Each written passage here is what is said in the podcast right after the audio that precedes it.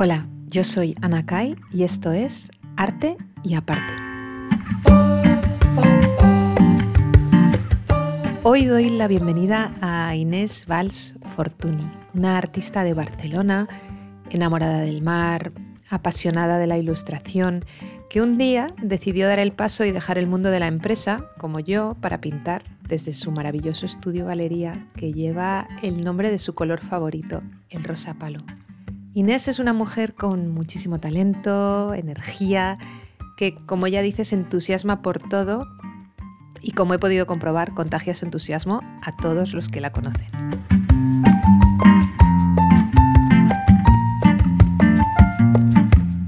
Hola Inés, bienvenida a Arte y Aparte. Hola Ana, un placer y un, orgullo estar aquí contigo. Bueno, tú y yo nos conocimos hace ya un par de añitos. Las dos teníamos eh, varias obras en algunos de los espacios de Casa de Cor. Era 2020, ¿verdad? Casa de Cor 2020. Señora, además fue justo antes del cierre del hundimiento total por la pandemia. Justo. Ay, sí, que nuestras obras se quedaron allí encerradas ahí, juntas. Confinadas. Bueno, un, un espacio muy bonito, el mejor sin duda para nuestras obras. Allí se quedaron como congeladas en el tiempo, ¿verdad? Pero bueno, aún así fue una experiencia muy chula muy chula y, volvería a repetir mil veces.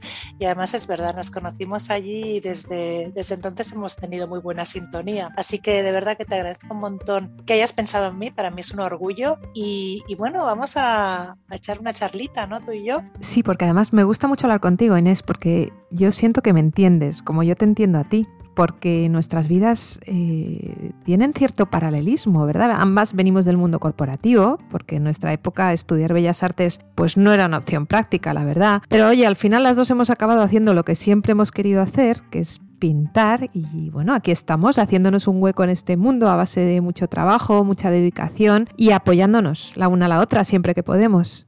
Bueno, porque hemos pasado efectivamente por lo mismo, somos, tenemos una edad parecida, o sea, una generación eh, que entonces estudiar bellas artes mm, para muy pocos era una opción.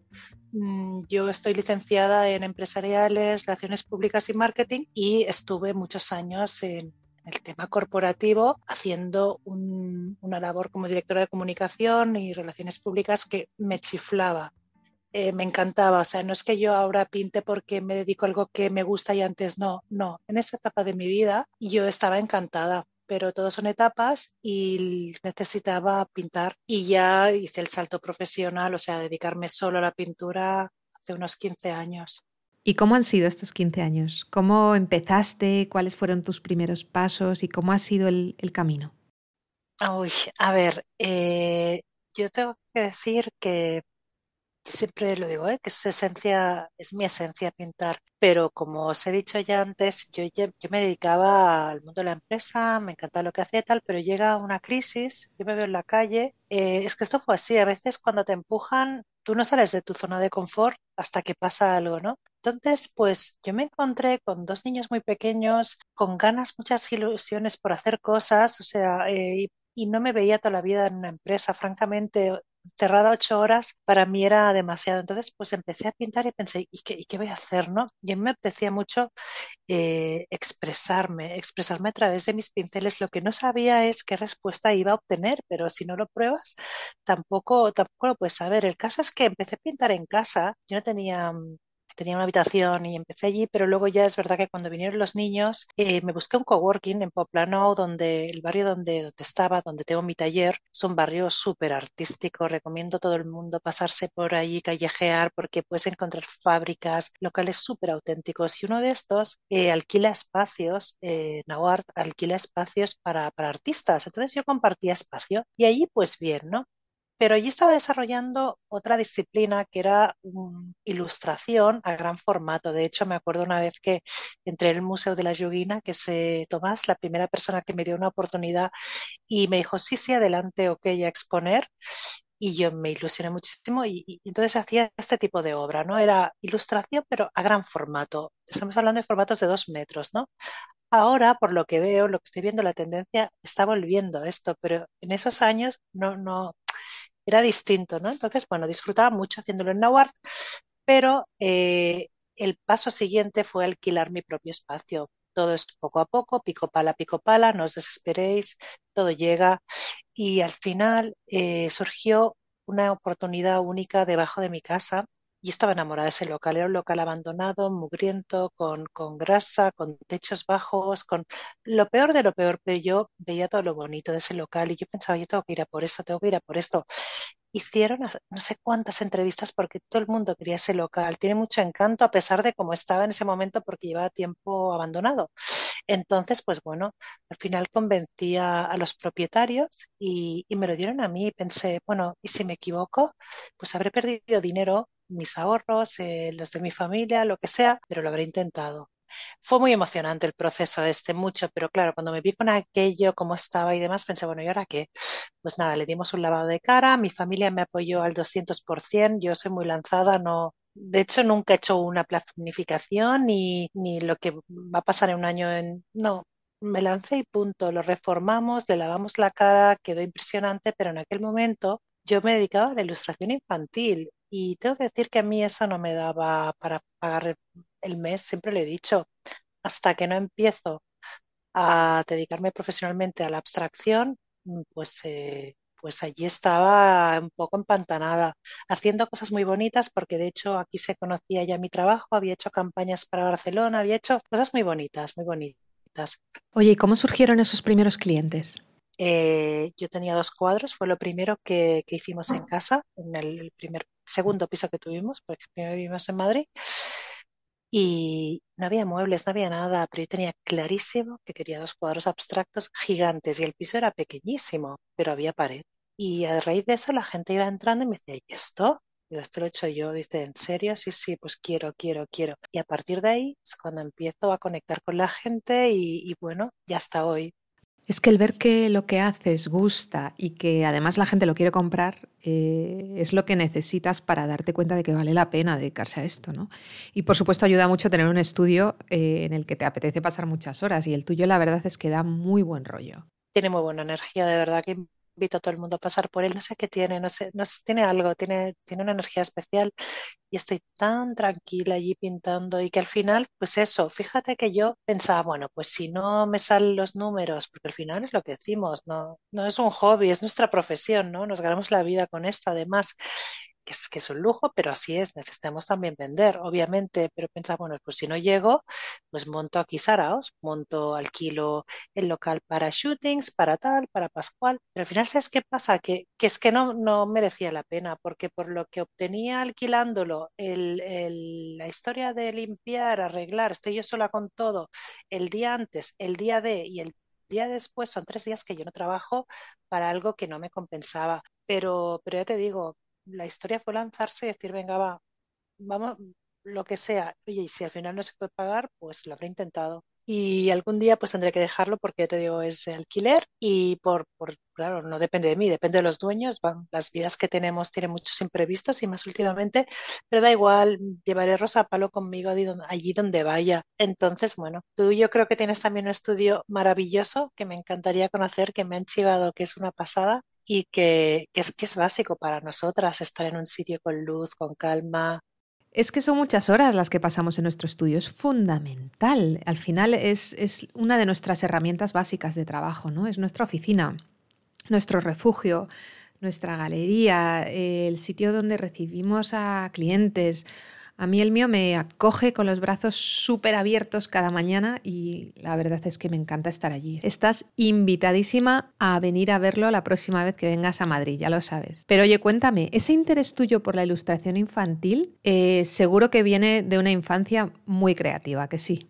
En mi casa siempre había colores. Mi padre era el artista, mi padre hacía de todo. Nunca se ganó la vida con ello porque él, él, para él era un hobby, para mí no. Para mí el pintar es esencia de mi persona, no es un hobby. Ilustrar es un hobby para mí, pero no pintar. Entonces mi padre tenía todo tipo de pinturas, herramientas, trabajaba la marroquinería, la joyería, la bisutería. En mi casa siempre estaba mi padre haciendo algo y mi madre se dedicaba yo decía poner bonitas a las señoras porque era, era maquilladora y esteticien, con lo cual los cajones de mi casa estaban repletos de sombras de ojos, de pintalabios, de entonces mm, genéticamente era imposible que yo no me dedicara a esto. Es que, es que me he rodeado toda la vida de colores y de pigmentos y yo pinto desde que tengo uso de razón, creo que desde los tres años, pero nunca hubiera pensado que yo me hubiera acabado dedicando a esto. Y digo acabado porque yo hasta el final de mis días voy a pintar sí o sí, porque es algo que no, es lo que me da paz de verdad. Bueno, es que este es un trabajo del que no te quieres jubilar nunca, ¿verdad? Es un trabajo en el que te encantan los lunes, disfrutas con las horas extras. Es que yo me voy a descansar, es que es algo tan brutal el, el pintar lo que nos regala y nosotras porque hemos encontrado nuestro, nuestra historia, ¿no? Lo que nos da luz o lo que nos da calma y lo, con lo que conectamos. Y además, eh, nosotras hablamos a través de los lienzos, hablamos a través de pinceles y esto es tan bonito comunicarse así, pero efectivamente mi día a día yo doy gracias por, por poder. Yo siempre digo, por favor, Virgencita, que me quede como estoy, porque es que realmente el poder seguir pagando alquileres autónomos y demás con, con la pintura que voy haciendo, no pido más, es eso, lo que yo quiero es seguir viviendo de esto. Oye, ¿cómo te organizas para distribuir tu tiempo entre esa parte artística de creación y todas esas múltiples tareas administrativas que, pues, cuando esto es un negocio también son muy importantes? A ver, yo, Ana, soy cero planificadora, o sea, cero. Lo que pasa es que sí que me tengo que planificar porque al final una se tiene que, tiene unos timings, ¿no? Con, con, las entregas, pero es verdad que esto no es otra caballo rey. Hay días que yo no puedo pintar ¿Por qué? Porque llueve o porque está gris. Hay pintores que les encanta pintar lloviendo con un cielo gris. Yo no puedo, no puedo. Mi, mi, o sea, no, no estoy en el mood. Entonces, ¿qué hago esos días? No es que no trabaje, hago otras mil cosas que, como tú has dicho, hay que hacer. Desde tareas administrativas a limpiar, hay muchísimo trabajo en un, en un estudio, pero muchísimo a planificar eh, entregas, eh, lo que voy a comunicar vía redes, porque yo me muevo sobre todo a través de redes. Mi, mi web, por ejemplo, me, me ayudó una persona que lo hizo súper bien. Estoy muy contenta, pero es verdad que hay que actualizarla y no tengo el momento ni de enviarle el material a esta persona. O sea, que es que es una... Es mucho trabajo dedicarse a esto. Yo las personas que, que quieran dedicarse no es solo pintar, o sea, pintar yo, yo creo que es el 50% de mi trabajo para dedicarse a esto. ¿eh? El resto hay muchísimas tareas que no son tan agradecidas, pero que también hay que hacerlas. Y luego pintar no es solo pintar, no sé si te pasa a ti, pero en mi caso hay una parte inicial de como de construcción mental en la que me voy imaginando la obra en mi cabeza eh, y esto puede durar incluso varios días eh, en los que hago bueno pues alguna prueba de color pero nunca llego a hacer bocetos no me gusta simplemente dejar que mi cabeza vaya componiendo pero es curioso, oye, porque una vez que empiezo la obra se convierte en un proceso totalmente intuitivo. Y aunque cada día paro y observo ¿no? y, y reconduzco, cuando pinto no pienso. Es lo que tú has dicho exactamente.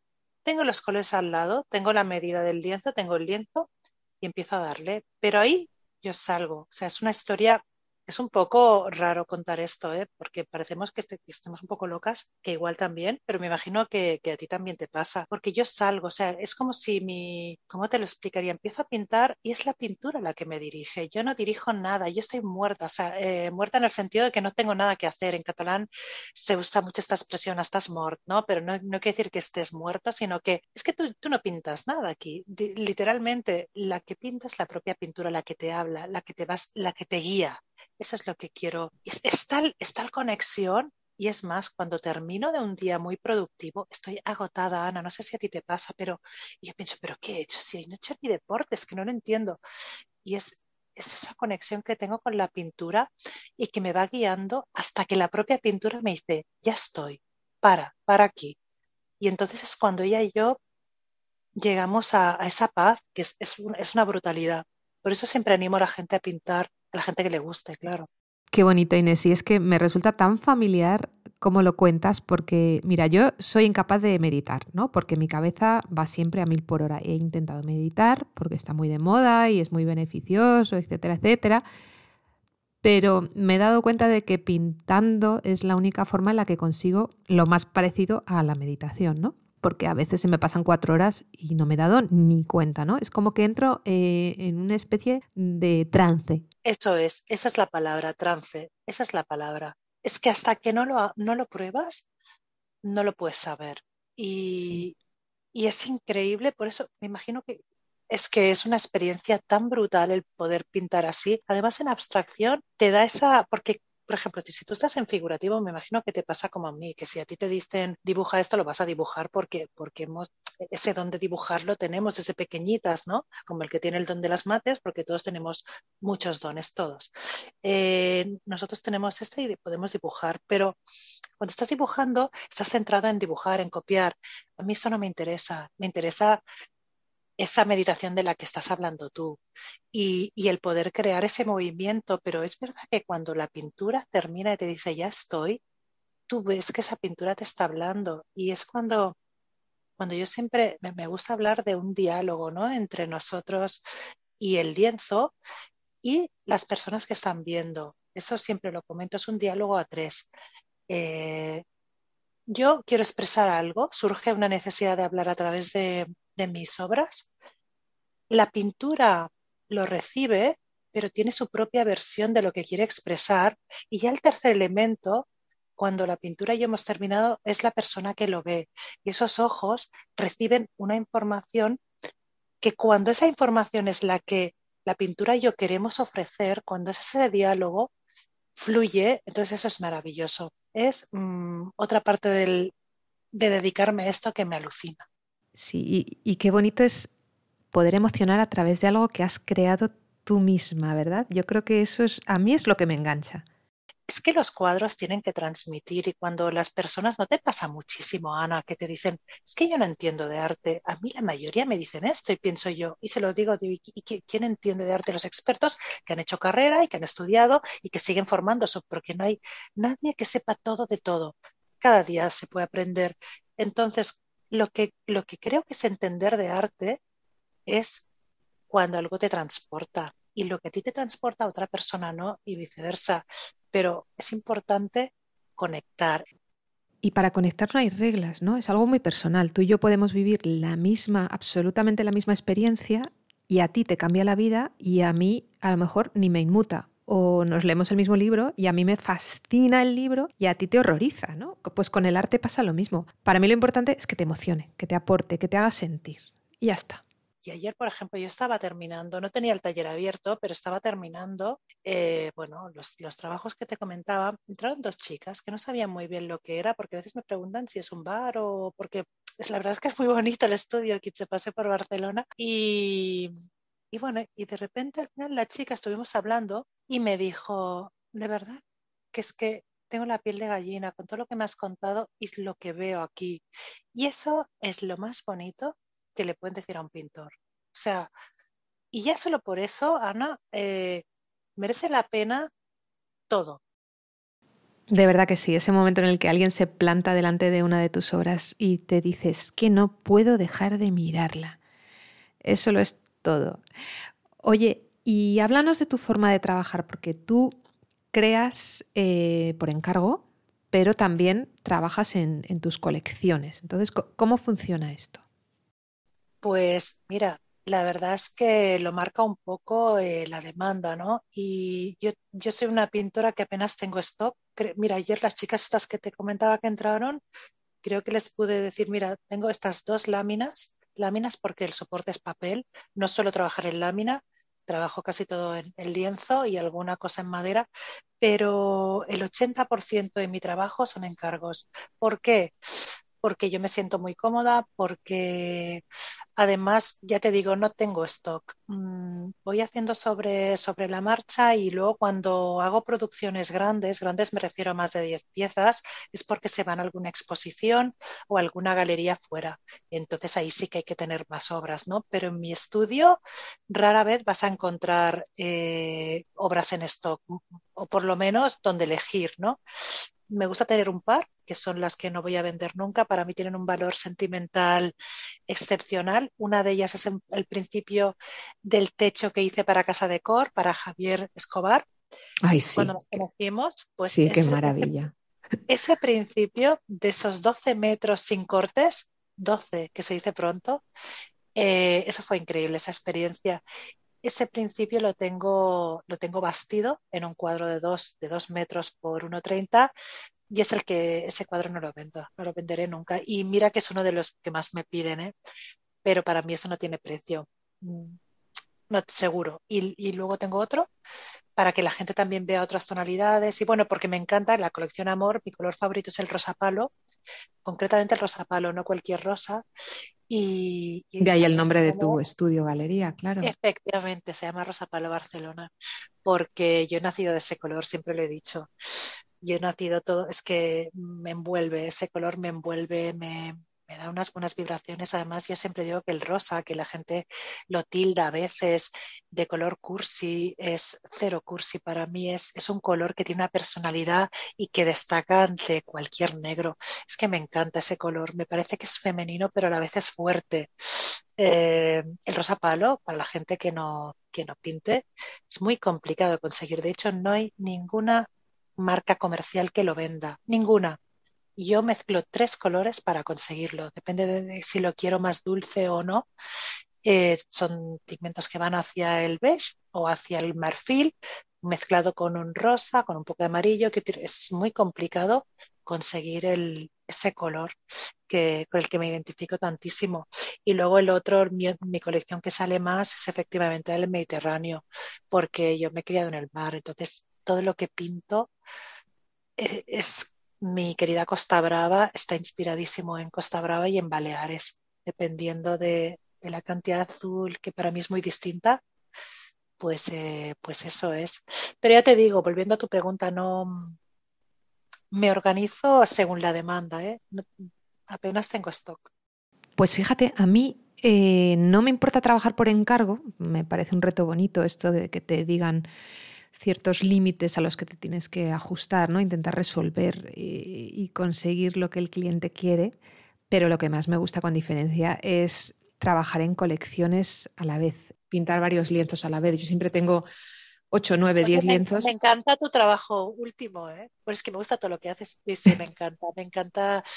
Tienes mucha vida. Yo siempre digo que las personas se, comunican a través de, pues, de sus palabras o de los que somos de la, de la rama artista, ¿eh? pero a través de los lienzos puedes conocer a alguien, yo tengo tan claro, y es, es, eres muy tú, muy tú. Oye, ¿cómo me gusta eso de ser muy yo? Muchas gracias, Inés. Ya sabes que a mí me encanta todo lo que haces tú y, y, agradezco mucho a Instagram poder seguirte y ver todo lo que vas colgando, que es una maravilla. Oye, ahora vamos a hablar de esa iniciativa que lanzaste a principios de este año, creo que fue en febrero, eh, a la que nos unimos otras artistas de toda España, esa iniciativa tan bonita que se llamó Aquí pintamos todas. Bueno, que se llama, porque es una iniciativa que sigue viva. Eh, cuéntanos cómo surgió la idea y por qué crees que es tan importante que las mujeres artistas colaboremos entre nosotras. Bueno, surgió, llevaba mucho tiempo pensándolo porque conozco a tantísimas mujeres con tantísimo talento. Muchas no se dedican a esto pero, pero yo pensé en las que ahora estamos aquí, ¿no? Eh, dándolo todo y, y, sobre todo es que hay un, un, bulo que corre por ahí que las mujeres no, no colaboran, no se ayudan y que somos todo lo pascual. Es que es todo lo contrario. Es que las mujeres juntas somos muy poderosas y, y generosas y, nos ayudamos. Entonces, yo tenía mi estudio, que es una galería también, porque además eh, de verdad es un sitio muy bonito, muy especial, tiene mucha, mucha magia. Tenía paredes y pensaba, tengo que hacer algo. Y, y con, y, bueno, y es cuando te contacté a ti y a todas las demás con el objetivo de, de, dar visibilidad al trabajo de las mujeres artistas que durante tanto tiempo ha estado eh, en la sombra, ¿no? Como todo lo que hacían las mujeres, no solo eh, pintar, pero mi hija, por ejemplo, el otro día me decía, tu mamá, cuando piensas en una pintora, pues todo el mundo le sale el nombre de Frida Kahlo, pero había muchas más, pero entonces estaban, repito, en la sombra.